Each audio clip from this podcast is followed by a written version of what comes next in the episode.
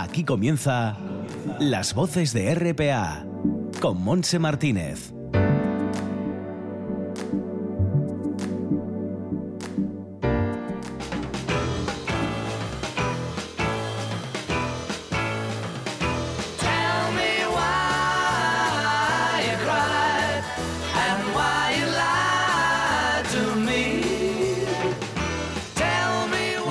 El 10 de julio de 1964 los Beatles lanzaron el álbum A Hard Day's Night como la banda sonora de su primera película de mismo nombre. El álbum incluía pistas muy conocidas que entraron en las listas de éxitos como singles, incluyendo Tell Me Why, que escuchamos de fondo.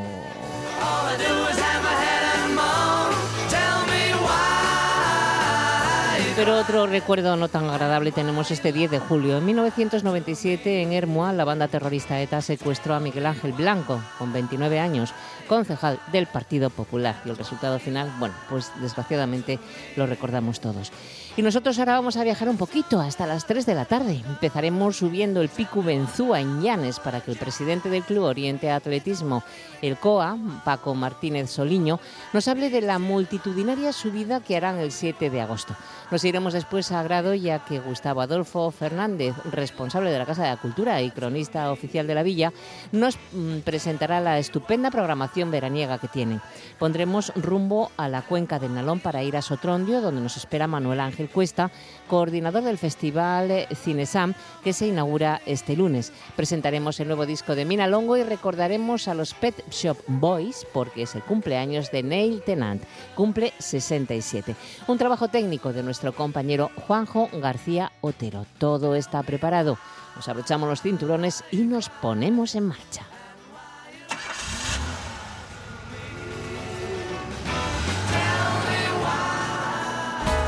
Viaje con nosotros si quiere gozar. Viaje con nosotros a mil y un lugar y disfrute de todo el pasar y disfrute de las hermosas historias que les vamos a contar.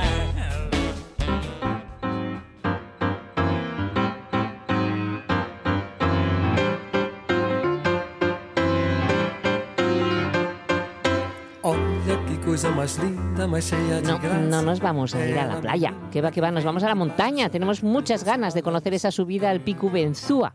Una subida que cumple su edición número 24 y que se va a celebrar el sábado 7 de agosto. Estamos en la zona del Llanes y está organizada esta fantástica subida veraniega por el Club Oriente Atletismo COA y la Comisión de Fiestas de San Julián de los Carriles. Estamos para ello con el presidente de COA, Paco Martínez Soliño. Hola Paco, ¿qué tal? Bienvenido. Hola, buenos días, muy buenas. Pues ganas de conocer este pico Benzúa. Eh, ¿Ya 24 años haciendo esta subida? Pues sí, son 24 ediciones, pero bueno, hubo, eh, varios años que no se, que no se hizo. Eh, date cuenta que esto es una carrera de, un pueblo muy, muy, muy pequeño y que no siempre hay gente dispuesta a organizarlo pero bueno, ahora hay una comisión en, en, las fiestas, eh, bueno, pues muy joven y con muchas ganas, y fueron los que recuperaron la tradicional eh, subida y ya llevamos eh, unos cuantos años sin interrupciones. Ya. ¿Por qué nació esta iniciativa, Pabco? ¿Quién se le ocurrió decir vamos a organizar una subida conjunta al Picu Benzúa?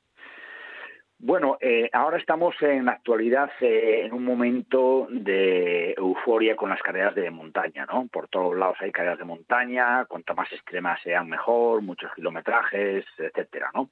Pero bueno, las pioneras, eh, pues son tipo las de Ventúa o la de la subida a la porra en, los lagos, que bueno, en, el día de la fiesta del pueblo, pues bueno, pues digamos para para para complementar un poquitín eh, lo que es el tema festivo, se hacía también un, evento, ¿no? Y en este caso, pues como pues la cercanía del, del pico, pues eh, pues eh, pues eso, ese evento se realizó para subir allí y bajar, y un poquitín pensado en la gente del pueblo, con, con muy pocos participantes, y, de ahí surgió la idea.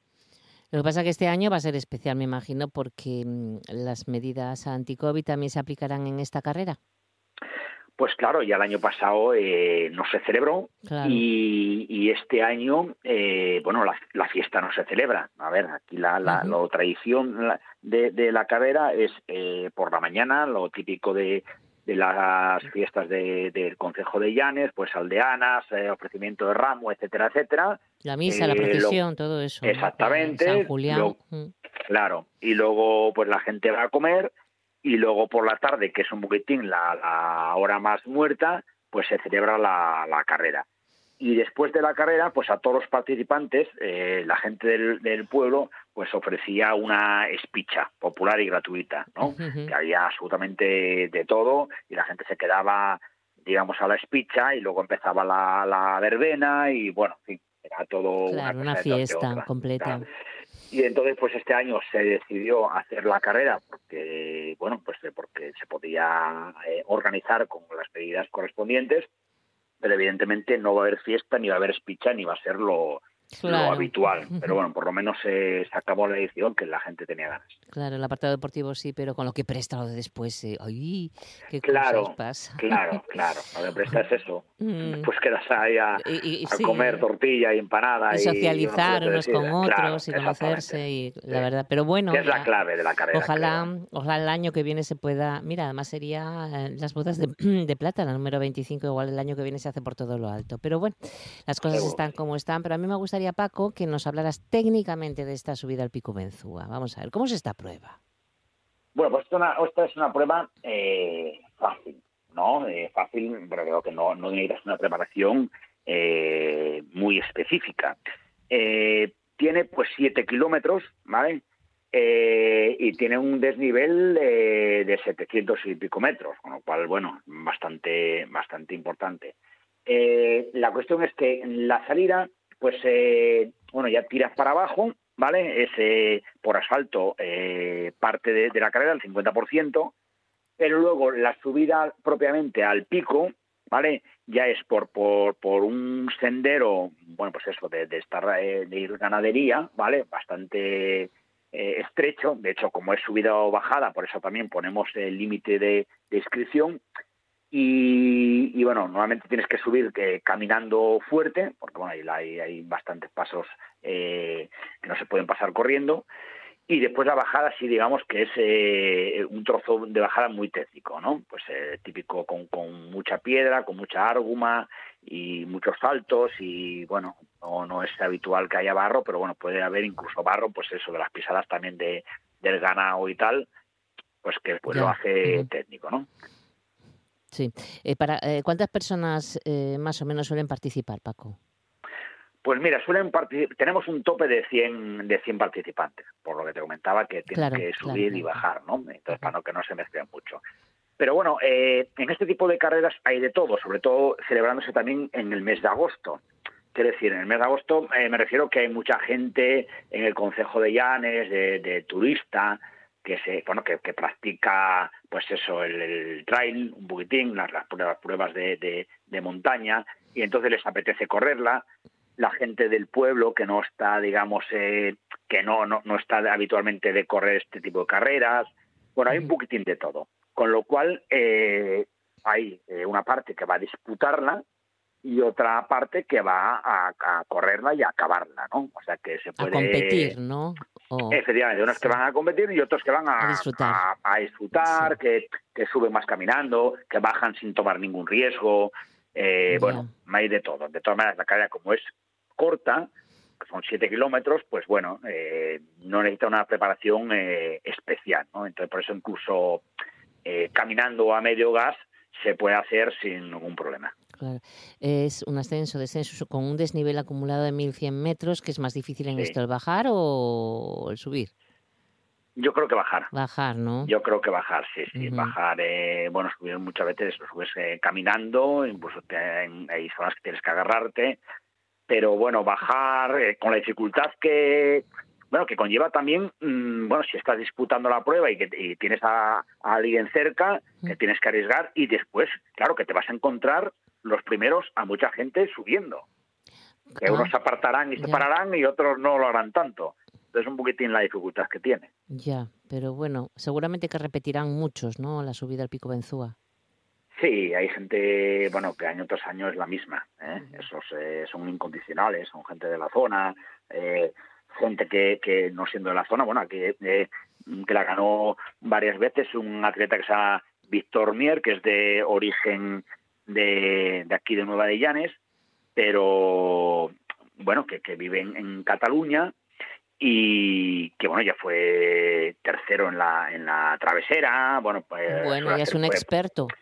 sí hombre ya es un atleta de, de, de, de muchas carreras de mucha Claro, experiencia. Bueno pero actualmente como él está en esa época por aquí pues la, la suele correr y entonces pues eh, bueno hay un poquitín ya te digo de todo Un poco de Eh, todo. claro.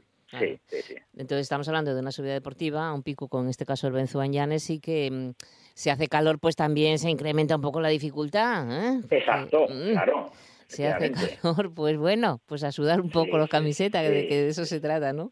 De hacer ejercicio. ¿Algún consejo especial para, para alguien que nunca la eh, haya hecho, Paco?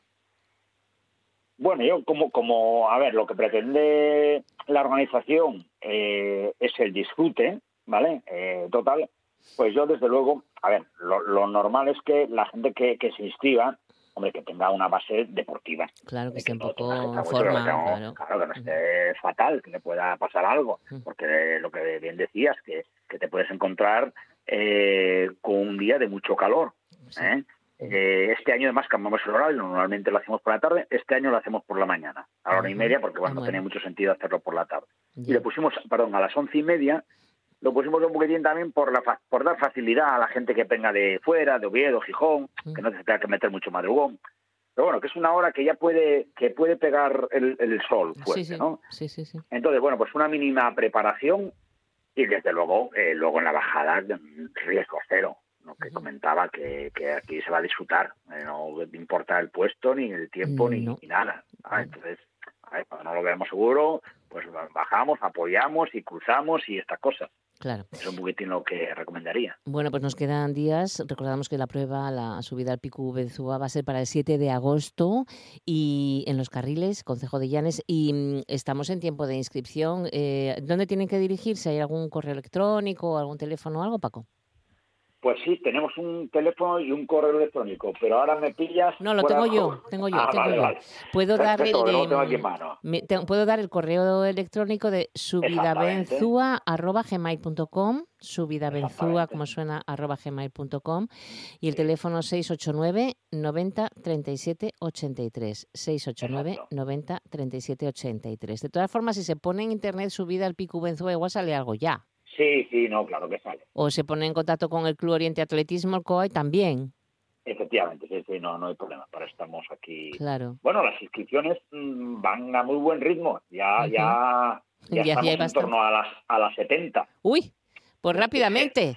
Sí, porque la gente está con, con muchas ganas de carreras en general y, y entonces, bueno, porque no hay mucho y menos en, en, en- época estival como es el, el verano. Claro. Entonces, pues la gente se mueve, se mueve porque le gusta. Y encima este año, pues mira, otros años coincidía con piraguas y claro, este año Este no hay, año no hay piraguas, no hay, entonces claro, bueno, Claro, claro, claro. Bueno, pues, pues que rápidamente se pongan, si quieren participar, que se pongan en contacto con vosotros y que lleven en la merienda cena o la comida para, para luego en algún prado poder, poder disfrutar también de- del día del día de excursión y de del día al aire libre, que en definitiva sí, lo que tú dices e insistes tanto, Paco, que hay que ir a disfrutar.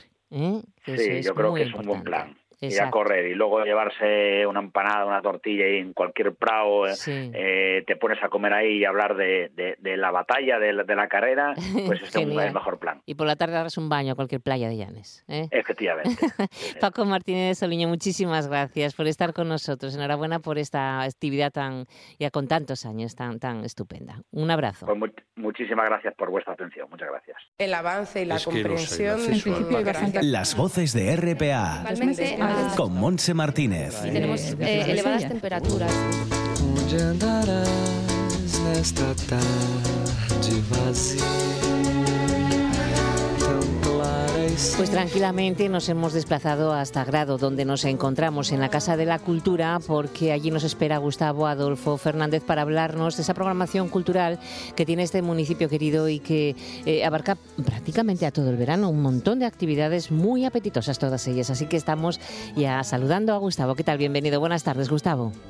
Buenas tardes y gracias como siempre por acordaros de la villa y el Consejo Moscón. Hombre, hombre, con lo bien que se pasa ahí, qué bien se come además. Y además tenemos un montón de actividades que podemos compaginar, porque tenéis todo ya cerrado prácticamente hasta, hasta septiembre, ¿no? Sí, a falta de alguna sorpresa de última hora, pero bueno, más o menos sí que tenemos la programación cerrada de este trimestre veraniego, como tú bien dices. Y, parte del otoño, porque yo tengo aquí hasta el 26 por lo menos de septiembre o finales de septiembre, o sea, aquí un montón de cosas. Correcto, sí, porque bueno, sacamos normalmente un trimestre, entonces toca julio, agosto y septiembre, una oferta variada. Bien es cierto que, que en verano hacemos menos que en, que en otoño o que en invierno, pero aún así, bueno, hay un poco de todo, como tú bien decías, y mm. para todos los gustos. Lo que hubo hasta ahora, que también mm, anunciábamos cosas muy interesantes, han tenido éxito, Gustavo, en este anterior trimestre. Sí, sí, es verdad que a la gente le costó un poco volver a los espacios cerrados, a ah, pesar de, que, de que la cultura es segura, de medidas anti-COVID se mantuvieron en todo momento. Pero bueno, hasta que la gente estuvo vacunada sí que notamos alguna actividad como el teatro, eso un poco, no con el público habitual, pero sí ahora últimamente ya ya los espacios limitados con el aforo de al metro y medio las sillas y tal, se quedaban un poco justos. O sea que, que, eso es buena señal. Hombre, sí, se van tranquilizando las cosas. Bueno, eh, nacen las primeras jornadas Literatura y Edición Contemporánea, Libros y Crisis Sanitarias dentro de una semana, el día 17. Sí, esta es una jornada eh, que se centra toda en el sábado día 17 y que la verdad que son muy atractivas. Las organiza la Biblioteca de Grau, el ayuntamiento en este caso, con, con el colectivo Cultural Alternativas, con el gremio de editores, con el Grupo de Animación de Bibliotecas Públicas de Asturias y otra serie de colaboradores. Y bueno, nacen con vocación de continuidad. Son las primeras jornadas literarias, como tú bien dices, en esta edición dedicadas a un tema como es libros y crisis sanitaria. Y la idea es una serie de mesas redondas de distintos colectivos vinculados al libro desde el inicio, que lógicamente es el escritor o creador, pasando por el editor, pasando por los libreros y rematando mm, con los bibliotecarios que son un poco el enlace con el público. Entonces lo planteamos todo, una jornada que se puede seguir en vivo y en directo el sábado 17 desde las 10 de la mañana hasta las 8 de la tarde. No hace falta que vengan a todas las actividades, pero bueno, que entren en la web del ayuntamiento, en, en la web de la Casa de la Cultura o en cualquiera de nuestras redes sociales y es una serie de mesas redondas, como digo, sectoriales. Y se puede también seguir en streaming. Lo bueno de estas jornadas es que también damos un certificado de asistencia a todos los que se apunten previamente. Bueno, la verdad que estoy mirando el, programa de las mesas redondas y prácticamente está representada la, zona central de Asturias, ¿no? Entre bibliotecarios, eh, libreros, en fin, eh, escritores, todo, ¿no? Sí, eh, tenemos, bueno, moderan las mesas Rubén Rodríguez, Marcelo García y Javier F. Granda, que Javier es también un poco el alma mater de estas jornadas. Y, bueno, queríamos tener una representación lo más amplia y plural posible de las distintas mesas de escritores con Natalia Menéndez, Esperanza Medina, Manuel Herrero Montoto, Rosalo Neira, eh, eh, editores desde Pez de Plata, Velasco Editores, La Maleta Ediciones, Palabras Aladas, Más Madera. Y, y, luego, eh, en cuanto a librerías, pues tenemos la librería Reconquista de Oviedo. Bueno, tenemos también a, a la librería Mar Prieto, a la, librería, perdón, a la librería Mar Prieto, que es la presidenta de la Asociación de Libreros de Oviedo, Estefanía González, la librería de Bolsillo de Gijón, que aunque es de Gijón, es originaria de aquí de Grau y bueno, colabora habitualmente con nosotros, Ángeles Cachero de, de la Pilarica de Mieres, Alfredo Quirós, librería Cervantes, no podía faltar. Y luego en la mesa de bibliotecarios, pues estamos distintos representantes, sobre todo del grupo de animación de, bibliotecas. Está Cristina Jerez de Pravia, Chelo Veiga de Oviedo, yo como, bueno, un poco anfitrión de la biblioteca de Grau, Ana Alonso de la biblioteca Alcoto de Gijón. Y bueno, ya te digo, son una serie de mesas con pausas, con debates, y ya te digo que puede la gente asistir a, bueno, a las que les apetezca, a todas, o incluso seguirlas en streaming, y posteriormente las colgaremos también en un canal de YouTube de la Casa de la Cultura, que es una cosa que nos está funcionando muy bien, muy bien. El canal de YouTube, la verdad que Ahora tenemos una cámara bastante potente y estamos grabando todos los actos que nos autorizan, bueno, los ponentes o participantes y, estamos notando un auge y unos visionados y unas suscripciones cada vez mayores a nuestro canal. Sí, sí, la verdad va a ser una jornada el sábado 17 de julio muy interesante porque se va a analizar el libro en formato físico que mm, yo creo que ha vuelto con más fuerza en este tiempo de pandemia y confinamiento anterior, o sea que, que se va a desarrollar muchas cosas muy interesantes, sí señor. Bueno, eh, se pueden se puede asistir y para ello ponerse en contacto con vosotros, ¿no? las personas que nos escuchen, eh, que quieran eh, estar allí. Así pueden mandarnos un mail aquí a la Casa de la Cultura. Eh, en las redes sociales nuestras ya hay un boletín de, inscripción, sobre todo para el tema de, bueno, del certificado de asistencia. Y lo que decías tú es verdad, ¿eh? lo del sector del libro. Claro, nosotros estuvimos prácticamente un año sin hacer actividades presenciales, mucho online. Y nosotros ahora mismo, en dos meses, presentamos, estuve el otro día haciendo cuentas, ocho libros eh, relacionados de una u otra manera con el Consejo de Grau, bien sean autores locales o, o, que sale algo del Consejo en dos meses.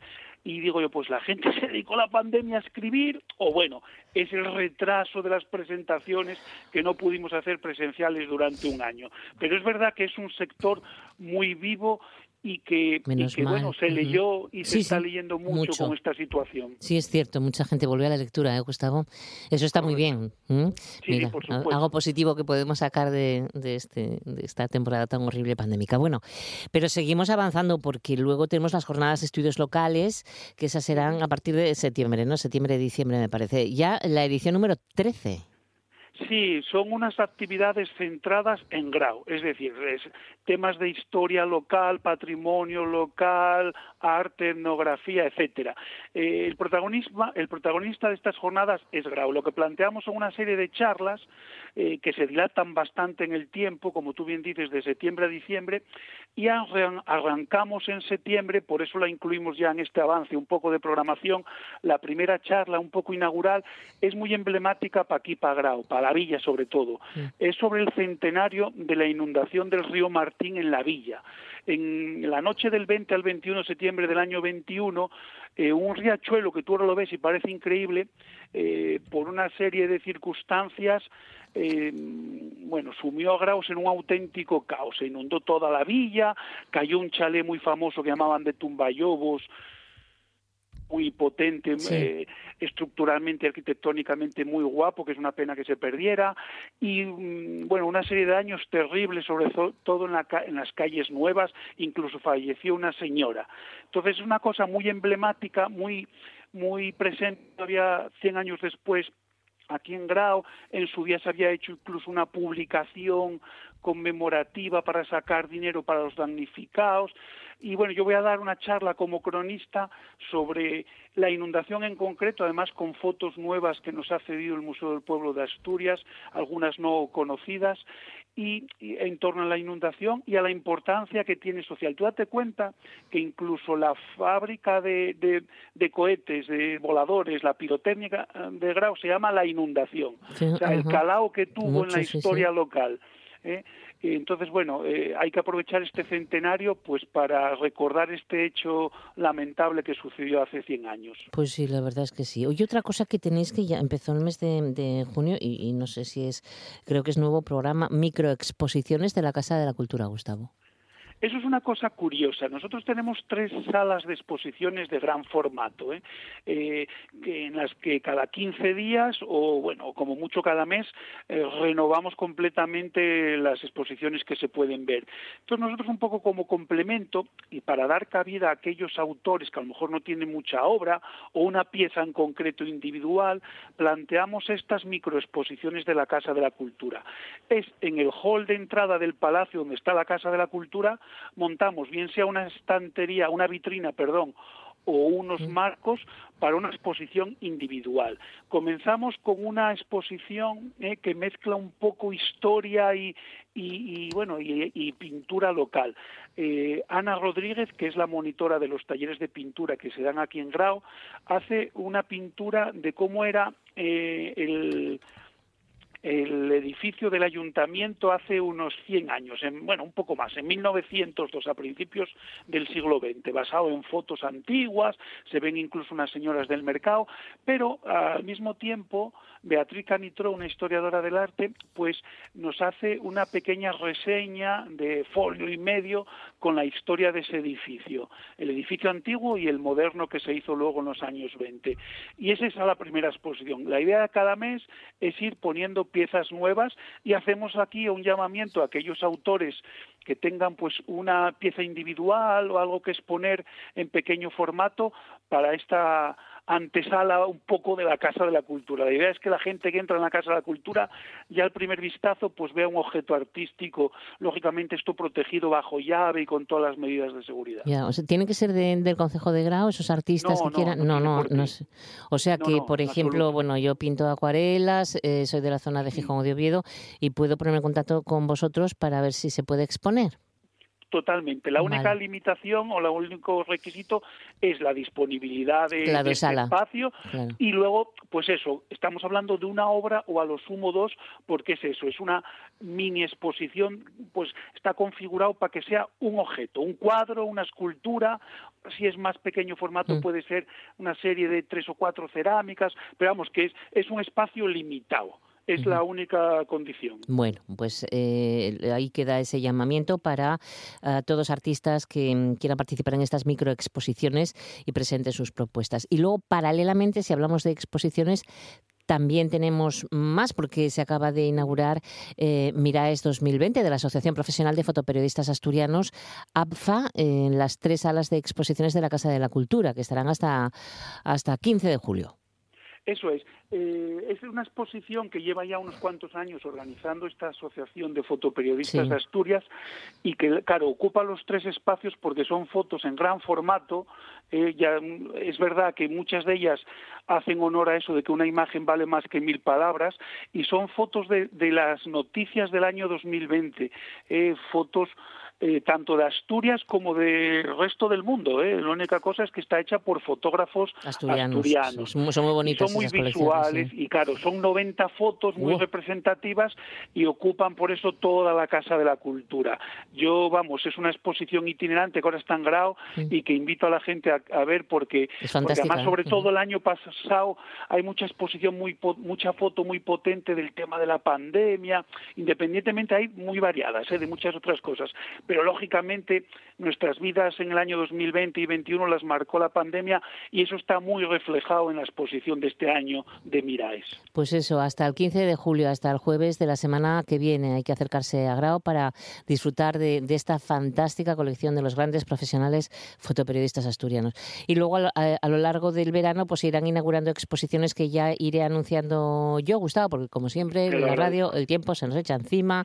Además, además del Teatro de Verano que se está celebrando desde el pasado viernes 9 de julio y que continuará este lunes 12 de julio con Confinados de Teatro Carballín y que siempre tocamos en nuestro espacio de teatro La Cuarta Pared. Pero la música en la calle también, conciertos sin parar hasta el domingo 26 de septiembre prácticamente todos los fines de semana, no todos los fines de semana, todos los días de la semana, viernes, sábado y domingo, hay, que mirar, sí, hay conciertos. Son, el concepto es ese, eh, montar en las distintas plazas y calles del concejo, perdón, de la villa, eh, con la idea de que la gente tiene que estar sentada en las terrazas y eso, y disfrutar de música de los más variados estilos y tendencias. Como novedad este año, el 24 hacemos un triple concierto.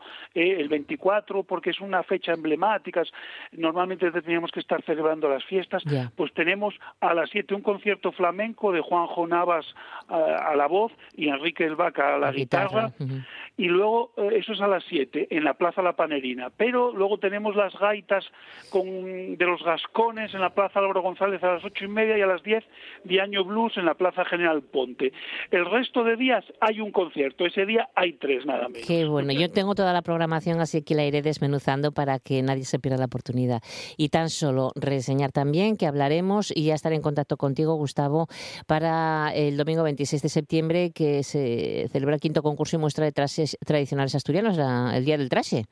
¿Mm? Sí, ya teníamos ganas, ya teníamos muchísimas ganas que, bueno, por lo que todos sabemos no se pudo celebrar en la edición pasada y, y, bueno, eh, volvemos con el Día del Traje, eh, adaptada un poco a, la situación, pero con toda la ilusión de siempre de, de traer a Grau a todas aquellas personas que les apetezca poner el traje tradicional y hacer el concurso también al mejor traje masculino y femenino.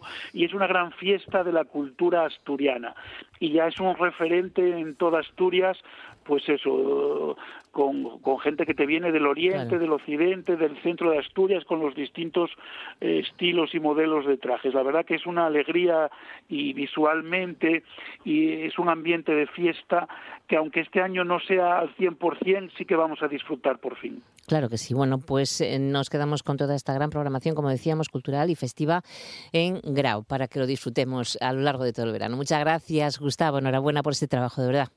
Gracias a vosotros y os vemos por grado. Claro que sí. Un beso, feliz fin de semana. Adiós.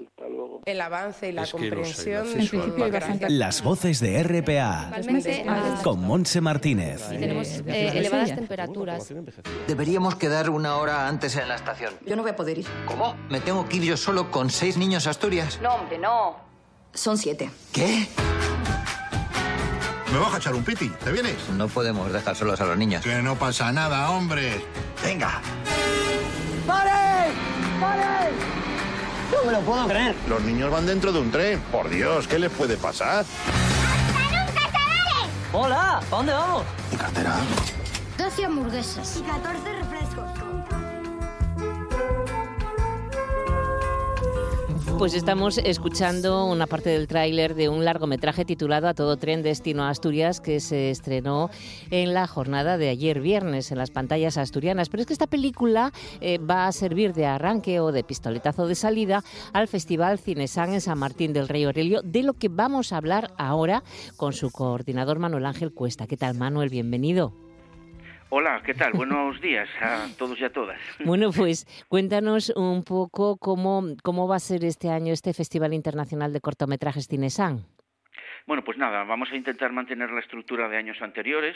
Eh, comenzamos ahora con la inauguración, mm. que va a ser la proyección de la película que acabas de poner el trailer, ahí, el trailer digamos, eh, a todo Tren Destino Asturias, en la cual eh, hacemos una sesión especial que invitamos a todo el mundo que hasta completar aforo evidentemente de forma gratuita, que es el lunes, día 12 a las 6 de la tarde, y es el pistoletazo de salida para bueno ir difundiendo que ya empezamos a hacer eh, programación. Y después, pues eh, como todos los años, eh, acabamos de abrir ya el proceso de presentación de cortometrajes a concurso a través de las plataformas digitales. Ya tenemos más de 200 Mm, cortos presentados y una vez que acabe el proceso de selección que el jurado irá mirando, pues comenzará la programación propia dicha, propiamente dicha del festival con la, con la proyección de los cortos seleccionados, eh, con los cortos premiados y con alguna sección paralela que estamos mirando a ver cómo podemos hacer. Oye, em, esto va a ser, eh, la proyección va a ser en el nuevo Teatro de la Felguera, Manuel. La perdón, el, del entrego, la proyección de, En los cines Arte 7 en Alón. Arte 7 en donde al campo, ¿no? En al campo, sí. Exacto, Ahí va a ser, porque es una película de estreno, entonces tiene que estar... Bueno, la em, coincide que está en cartelera y aprovechamos la coyuntura para con la colaboración de los Cines Arte 7, pues eh, inaugurar el festival con esta peli. Siempre intentamos poner alguna que tenga algo de relación con Asturias o que algún autor, director, director asturiano estrene algo que sea. Y bueno, esta después para como bueno, todo tren destino a Asturias, Santiago Segura, los chavales los niños que tienen mucha gana ya de empezar a, después del fin de curso a hacer cosas seguras. Y bueno, creo que fue una buena iniciativa y la gente nos lo está agradeciendo porque bueno, les va les va a prestar mucho ir a, ir a ver la peli. Claro, claro que sí, hombre. Tienen muchas ganas, además es una novedad, ¿no? Es la novedad cinematográfica española por excelencia estos días. Oye, es la quinta edición ya del Festival Cinesan y que siempre, bueno, pues es habitual que comencéis con la proyección de un largometraje mientras vais recibiendo los cortometrajes a concurso y se van concretando contenidos, ¿no? De las diferentes secciones del festival. Sí, sí, como te comentaba, tenemos algunas secciones paralelas, además de la sección a concurso, que es, digamos, el leitmotiv del festival. Teníamos una sección, o tenemos, eh, lo que pasa es que el año pasado tuvimos que interrumpirlo por ya sabemos qué, pero la queremos retomar, que se llaman secciones paralelas. Una es esta ya temática, que solemos dedicar a algún género, dedicamos al thriller, dedicamos a la comedia, dedicamos a, a varios géneros. Y este año lo vamos a retomar. Tenemos otra que se llama Homenaje a, que es alguna etapa del cine o a algún autor destacado, pues dedicamos a los pioneros del cine, también dedicamos en ediciones anteriores al cine anterior al Código Y también tenemos otras secciones como Off Cinesan que llamamos que son secciones que no son proyecciones cinematográficas, pero sí tienen relación eh, directa con, con el mundo del cine. Realizamos algunos talleres como por ejemplo el de guionista o algunos conciertos con música de cine. Eh, más o menos así eh, venimos haciendo algunas secciones paralelas al concurso para dar un poco de contenido y dar una impronta cinéfila. A veces hacemos películas un poco más comerciales como esta, más de género, otras un poco más de cine alternativo o independiente para, mm. bueno... Para gusto de todos, para que haya para todos, los públicos y, y acaparar un poco todo, todos los espectadores. Exacto. Oye, em, eh, hay un premio, ¿no? Para el... ¿Qué premios tenéis en, en, en general en Cinesan? Bueno, en Cinesan los premios son para los cortos a concurso y hay tres categorías premiadas. Tenemos una categoría que es la sección oficial, ahí puede participar cualquier cortometraje de cualquier parte del mundo. Si viene en un idioma que no sea castellano o asturiano, pues tendrá que subtitularlo. Y ahí puede participan todos los cortos a concurso, todos, absolutamente todos. Después tenemos una sección que se llama sección cortos asturianos. Ahí eh, es específica para cortos asturianos que además de participar en la sección oficial tienen esta sección específica. Y ahí pueden participar cortos que estén o bien rodados en Asturias o bien dirigidos por un autor o autora asturiano o bien eh, rodados en lengua asturiana y esa, esa es el, otro premio. Y el último premio es un premio a la interpretación, que ya lo establecimos así desde el principio.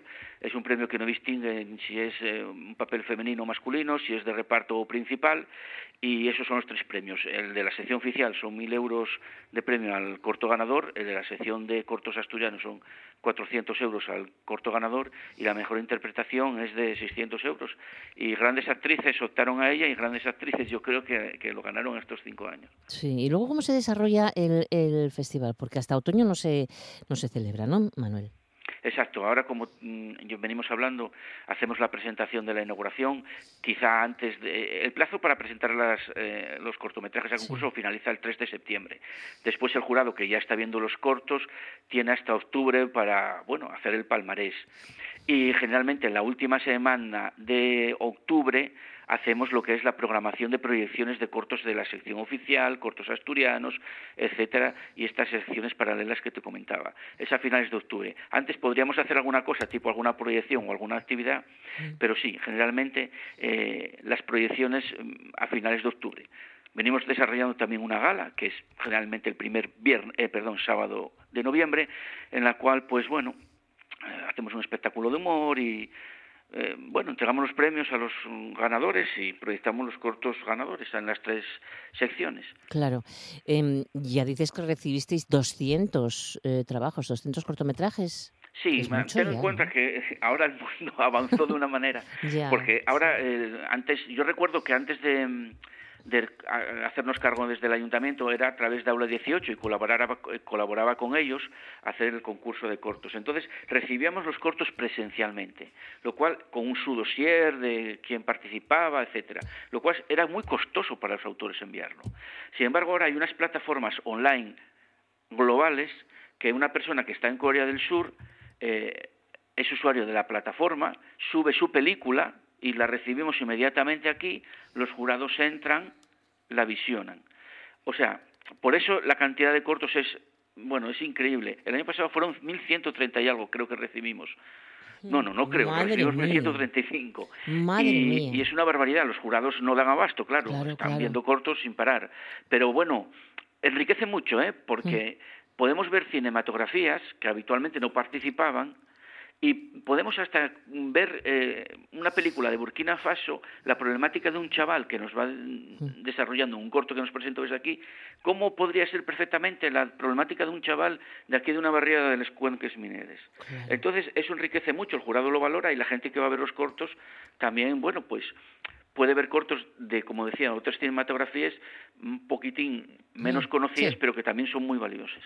Exacto. Em, bueno, el caso es que tenemos ya eh, esta, arranque ¿no? del Festival Cinesan en San Martín del Rey Aurelio y con muchas ganas de conocer el palmarés, pero bueno, poco a poco iremos, eh, tendremos que esperar este verano. De todas formas, bueno, sabemos que vienen de todos los lugares, de muchos lugares, Francia, Alemania, Suecia, Italia, Reino Unido, Asturias, por supuesto, España, en fin, de muchas cosas y hay muy buenos trabajos. Y además, esos cortometrajes que están siendo premiados en anteriores ediciones, Manuel, también eh, en grandes festivales, en otros festivales también consiguen premios. Por lo tanto, muy bien, ¿no?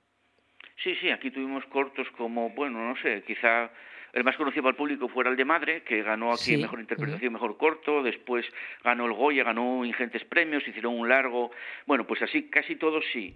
Aunque bueno, a nosotros em, nos gusta que el, eh, que el, festival tenga su propia personalidad, que los cortos que se presentan, bueno, pues sean característicos que sean identificables del tipo de cine que aquí más o menos se valora, se premia, que es cine de calidad, cine que guste al público y cine que tenga cosas que contar, mm, cine eh, bueno. Sí, sí, sí, con mensaje, ¿no? En eh, entretenido, pero con contenido social, no de otra manera. Y por supuesto, cine eh, de todas partes del mundo. Que De los cinco continentes siempre nos llegaron películas. o sea que... Genial, genial. Bueno, una última cosa, ¿el jurado siempre es el mismo?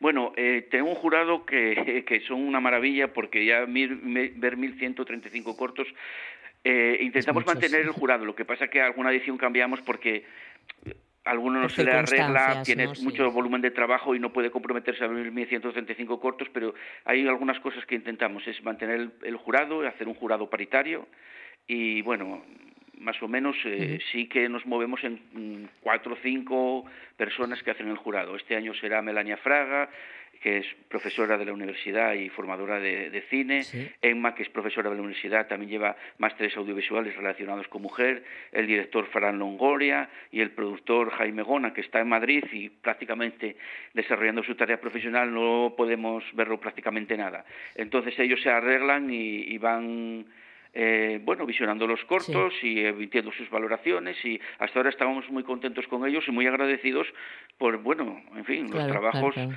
en fin, hay que verlos, porque claro, ellos los ven a través de la plataforma, los autores ven si se vio su trabajo, ¿no? Entonces, eh, claro, cuando presentan un corto esperan que lo mínimo es que se vea. Con lo cual, pues, eh, en fin, es un trabajo ingente y el jurado agradecidísimo, sí, sí, nos gusta el criterio, tenemos mm, claros los, los argumentos a seguir y está, está muy bien, vamos, yo creo que está con un criterio estupendo el jurado y muy bien. muchísimo festival. Claro que sí. Bueno, pues nada, que el pistoletazo el lunes en el eh, Arte 7 Cines en el Nalón. Está en el entrego, ¿no? Es el entrego. ¿Pertenece al entrego? Sí, sí, en los Arte 7 del Nalón, en el campo. Hay, la entrada es gratuita, pero hay que solicitar invitación. Si alguien quiere ir, que nos contacte. El Ayuntamiento eh, de San Martín del Rey Aurelio. Sí, en la Casa de la Juventud tenemos las invitaciones que vuelan. Claro, mm, pues rápidamente. que van a poner a todo tren, Destino Asturias, que es una buena película, la novedad de este año, y se lo van a pasar muy bien. Bueno, pues estaremos al tanto. Manuel, muchísimas gracias y que tengas muy buen fin de semana. Igualmente para todos vosotros. Chao.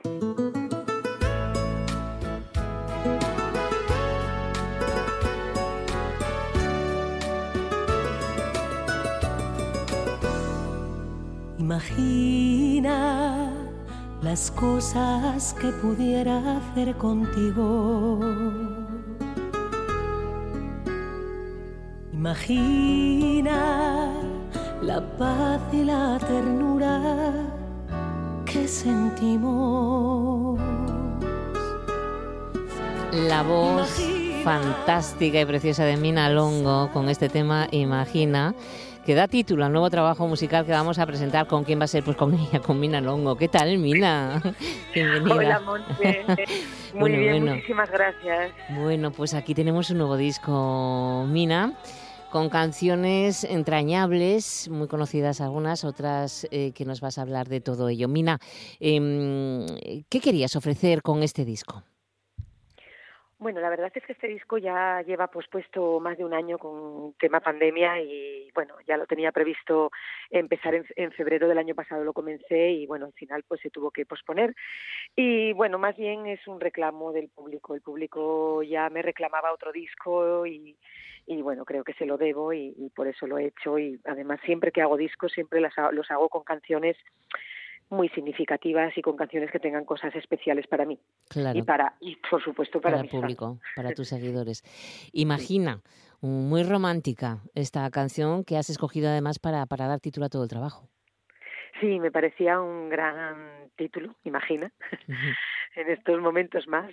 Y entonces, eh, bueno, eh, es una canción que yo llevo en mi repertorio habitualmente. Me ha dado bastantes éxitos y decidí ponerla en, en este disco y, titularlo así. ¿Cómo escoges las canciones que vas a meter en un disco, Mina? Porque con tu larguísima trayectoria eh, eh, y con la cantidad de, cientos de canciones, que tienes, que van llegando, que, que, tienes en tu repertorio, yo creo que es, es complicado. Te apetece tenerlas todas, ala, pero no puede ser. La verdad, la verdad es que sí, Monse, pero siempre, como te digo, siempre escojo canciones que tengan un significado, siempre hay cosas que, pues, que te tocan más la, la. Fibra, que ves que el público reacciona mejor a ciertas canciones y entonces pues bueno, vas, vas, recopilando algunas de las mejores y, bueno, nunca están todas evidentemente, pero bueno, siempre, hay tiempo, para hacer más discos. siempre hay que, me dijo un pajarito que el próximo disco iba a ser muy personal, muy tuyo, ¿no? Sí, pues Creo que sí, que va a ser muy tuyo. Pero bueno, eso ya lo hablaremos cuando llegue. Ahora vamos a hablar de Imagina. Oye, Mina, ¿quiénes colaboran contigo en este disco? ¿Dónde lo has grabado? Pues mira, lo he grabado en Cabezón de la Sal, en Estudios Bumeter, con, con, un gran profesional que es Javeta López y que fue el que, el que grabó Anando el disco de Viento del Norte. Mm y la verdad es que estoy encantada y él también, o sea, nos compenetramos muy bien, fue muy fácil. Él dice que fue muy fácil conmigo, yo digo que fue muy fácil con él. Oye, mira, qué bien, ¿no? sí, sí, sí. Y bueno, y tuve la, la colaboración especial de, de una de las canciones eh, de Nando Agüeros que hicimos un tema, bueno, por supuesto un tema, un tema compuesto por él, suyo para Asturias, y decidí grabarlo con él, que es el Restallar de Asturias, que es un temazo, y, creo que eso tiene que sonar. Bueno, eh, también he, de decir que el arreglo es muy personal, no tiene nada que ver con la canción que canta Nando, el arreglo me lo hizo Javi Rubio de Asia y me hizo un arreglo espectacular y, bueno, a Nando le encantó, con eso te lo digo todo. Y fíjate que cuando compones un tema y lo haces tú, es difícil que te guste cualquier arreglo, ¿no? Pero es que este no es cualquier arreglo, es el arreglo.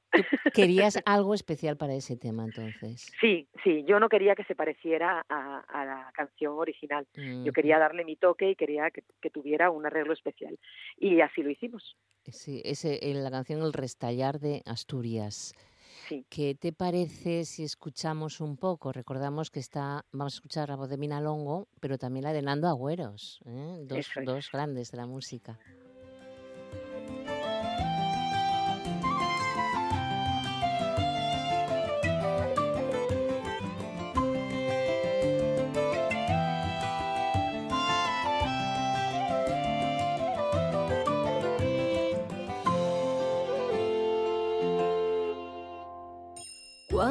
Cuando restalla la sidra, suena la lluvia en las tejas y el canto lleno de vida de un pasearín que se aleja. Suena el caudal de la fuente y el viento por las callejas. Suena el río impaciente y del minero la queja. La Asturias dinamitera, la Asturias del mar en vena, con su verbena y su pena. La verdad es que tiene unos arreglos, ¿eh, Mina? ¿Eh? Mina. Dime, dime, ah, No, no, que te digo que tiene unos arreglos muy, muy bonitos, ¿no? Muy especial. Sí, sí, y luego tiene un puente ahí en la mitad de la canción que es espectacular. O sea, yo la verdad que estoy encantada con ese arreglo. estaba escuchándola y estaba... Estabas emocionando, ¿eh? Sí, porque es, que, me encanta esta canción. El resto. Además es que tiene, tiene una, una, letra tan bonita, mm. pero luego además es... Eh, es el arreglo que también le, dio su, le da, le da un toque, le da un toque muy especial y la voz de, Nando, la tuya, la verdad es que está muy redonda, ¿no? Como se suele decir en una canción.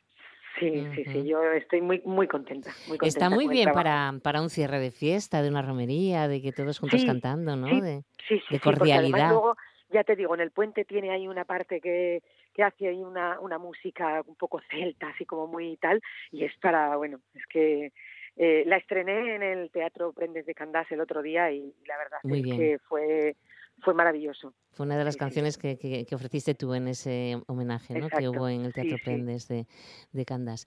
Bueno, em, ¿hay más colaboraciones en este disco, eh, Mina? No, no. Es la de no, Nando, la de los personal, estudios. Sí.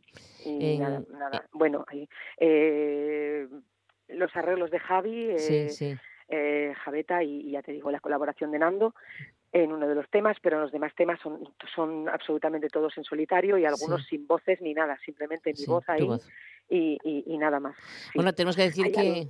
hay, algún homenaje a una canción en gallego para, para mis, mis amigos y, y mi, y mi gente de Galicia. Y luego también hay un tema muy especial para, para mi segunda casa, que sabes que es Cantabria. Lo iba a decir ahora, que tenemos que decir que Mina Longo y Cantabria, uff, es mucho. Por eso, de Cabezón de la Sal, Nando Agüeros, Sí, toda esta claro. gente, porque es como tu segunda casa, sí, ciertamente. Sí, ya el disco anterior eh, está grabado en Santander también, en Biosón, Estudios y Biosón, y, y siempre, bueno, siempre me tiró mucho esa tierra y siempre me acogieron tan bien que, Mm. que casi no he tenido tiempo de trabajar en otros sitios porque me requerían mucho en Cantabria.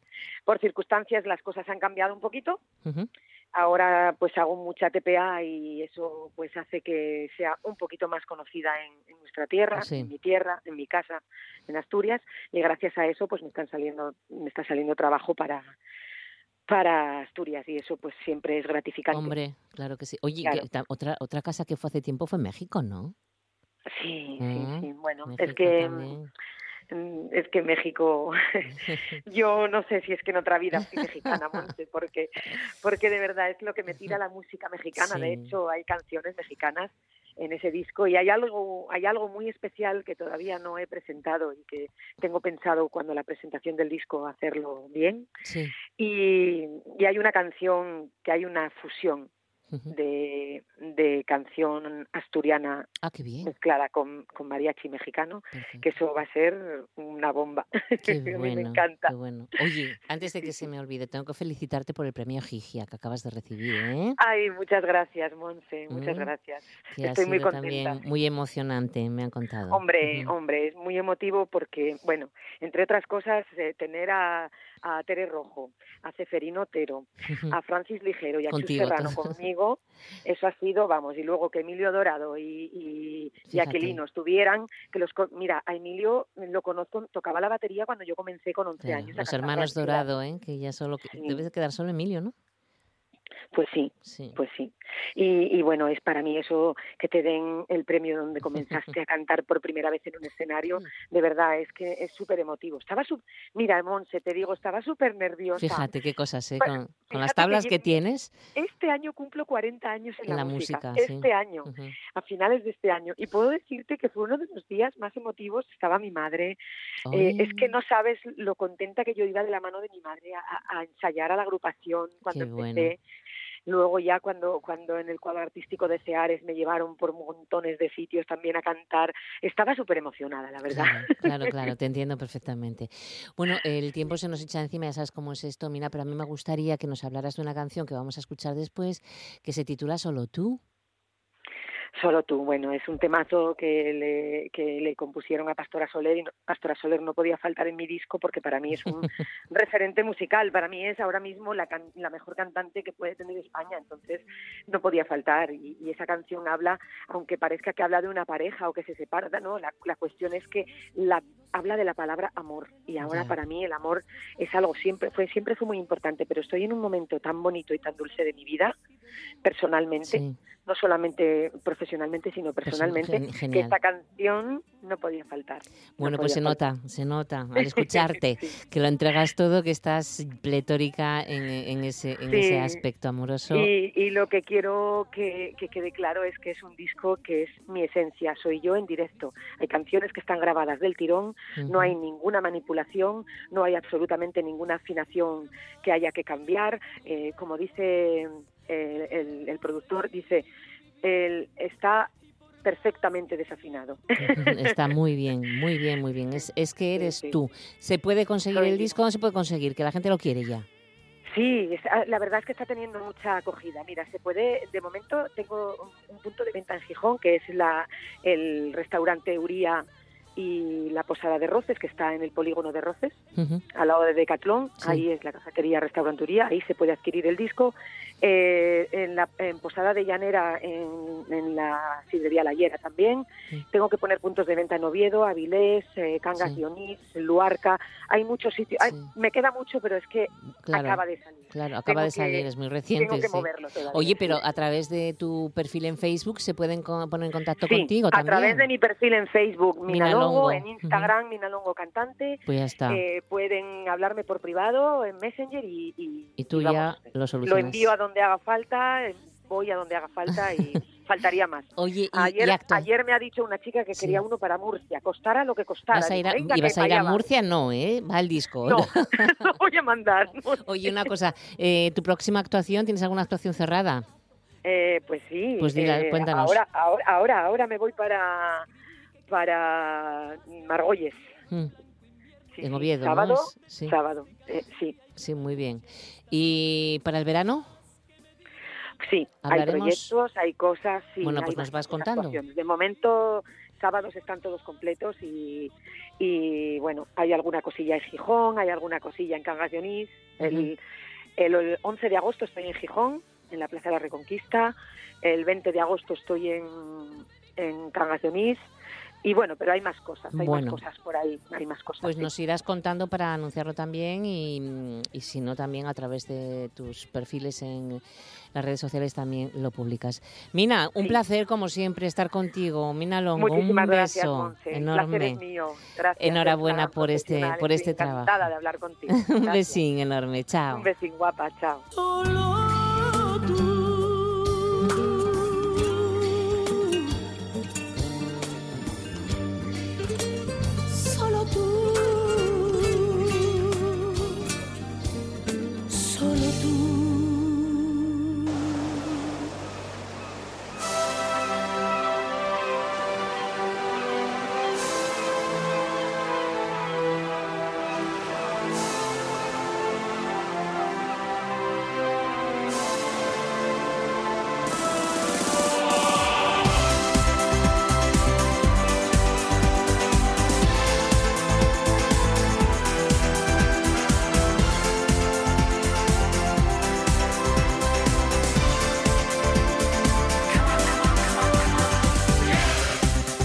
Estamos escuchando a los Pets Boys, vamos a mm, disfrutar un poco de su música porque hoy es el cumpleaños de Neil Tennant, cantante y compositor británico. Cumple 67 años, es integrante desde 1981 del dúo de pop electrónico Pet Shop Boys junto a Chris Lowe. Ambos se conocieron en una tienda de artículos electrónicos en Kings Road, en Chelsea, en Londres, en ese año, en 1981. Neil, después de comprar un piano electrónico, no sabía cómo enchufarlo y entonces volvió a la tienda para adquirir un plug especial para el equipo. Y ahí se encontró con Chris Lowe. Como tenían en común su afición a la música, decidieron escribir juntos a pesar de la disparidad de gustos artísticos entre ellos, porque a Neil le gustaba la música clásica y a Chris el dance. Al principio pensaban llamarse West End debido a su gusto por el centro londinense, pero luego cambiaron a su nombre actual, recordando a un amigo que trabajaba en una tienda de mascotas. A Tenan particularmente le gustó mucho ese nombre porque sonaba como el de un grupo de rap.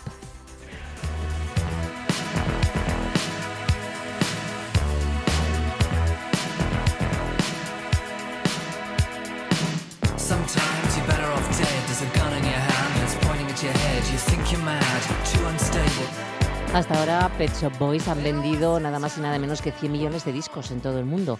Cabe destacar que Pet Shop Boys eh, no solamente componen para, para sí mismos, sino que colaboran frecuentemente con otros artistas, tanto en la producción, en la composición como en la remezcla de temas. Hasta el momento el dúo ha editado dos bandas sonoras y 13 discos de estudio. El último, Super, lo lanzaron en 2016. Varios críticos lo consideran su mejor álbum desde Very en 1993 dejan claro que la esencia que los caracteriza y el toque inglés de sus canciones sigue aún vigente.